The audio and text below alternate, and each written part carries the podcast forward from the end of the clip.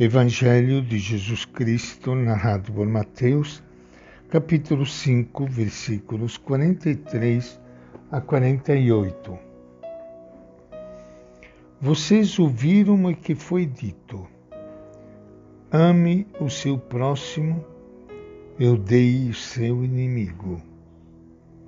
Eu, porém, lhes digo: amem os seus inimigos e rezem por aqueles que perseguem vocês. Assim vocês se tornarão filhos do Pai que está no céu, porque Ele faz o sol nascer sobre maus e bons, e a chuva cair sobre justos e injustos. Pois se vocês amam somente aqueles que os amam, que recompensa vocês terão? Os cobradores de impostos não fazem a mesma coisa? E se vocês cumprimentam somente seus irmãos, o que é que vocês fazem de extraordinário? Os pagãos não fazem a mesma coisa? Portanto, sejam perfeitos, como é perfeito o Pai de vocês que está no céu. Esta é a palavra do Evangelho de Mateus. Minha saudação e meu abraço para todos vocês, irmãos e irmãs queridas que estão participando hoje do nosso encontro com Jesus, o nosso Mestre, que insiste mais uma vez de amar a todos, até os próprios inimigos. De fato, nesses dias, o Evangelho de Mateus apresentou Jesus ensinando a seus seguidores como ler e aperfeiçoar as leis do Antigo Testamento. Depois de nos apresentar o caminho da superação da violência, o Mestre dá mais um passo adiante e nos diz como conviver com aqueles que não são tão simpáticos ou são mesmo inimigos. O recado do Evangelho de hoje é algo muito difícil amar os inimigos e rezar por aqueles que nos perseguem, seguindo o exemplo do Pai Celeste que disponibiliza o sol e a chuva para todos. O amor de Deus é tão imenso e gratuito que muitas vezes até nos assusta. Como filhos e filhas, devemos aprender dele e estender nosso amor além do nosso círculo de amizade.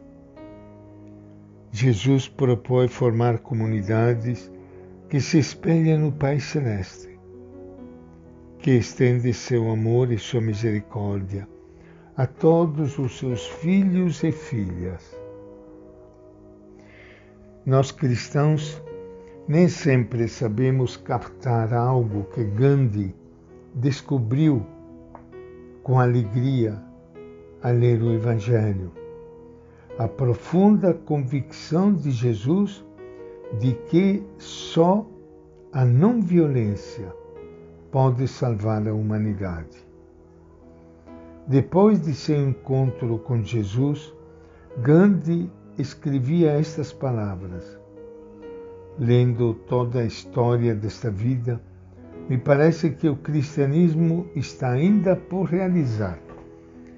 Enquanto não tenhamos arrancado pela raiz a violência da civilização, Cristo ainda não nasceu. A vida inteira de Jesus foi um apelo a resolver os problemas da humanidade por caminhos não violentos a violência sempre tende a destruir. Pretende solucionar os problemas da convivência arrasando aquele que considera inimigo, mas não faz senão provocar reação em cadeia que não tem fim. Jesus convida a fazer violência à violência. O verdadeiro inimigo para o qual devemos dirigir nossa agressividade não é o outro, mas nosso próprio eu egoísta, capaz de destruir a quem se opõe a ele. É um equívoco acreditar que o mal pode ser detido com o mal e a injustiça com a injustiça. O respeito total ao ser humano, tal como Jesus o entende, está pedindo um esforço constante para suprimir a mútua violência e promover o diálogo e a busca de uma convivência sempre mais justa e fraterna. Nós cristãos devemos perguntar-nos por que não soubemos extrair do Evangelho todas as consequências da não violência de Jesus? E por que não lhe demos o papel central que há de ocupar na vida e na pregação da Igreja. Não basta denunciar o terrorismo. Não é suficiente assustar-nos e mostrar nossa repulsa cada vez que se atenta contra a vida. Dia a dia temos de construir entre nós uma sociedade diferente, suprimindo pela raiz o olho por olho e dente por dente e cultivando uma atitude reconciliadora, difícil, mas possível.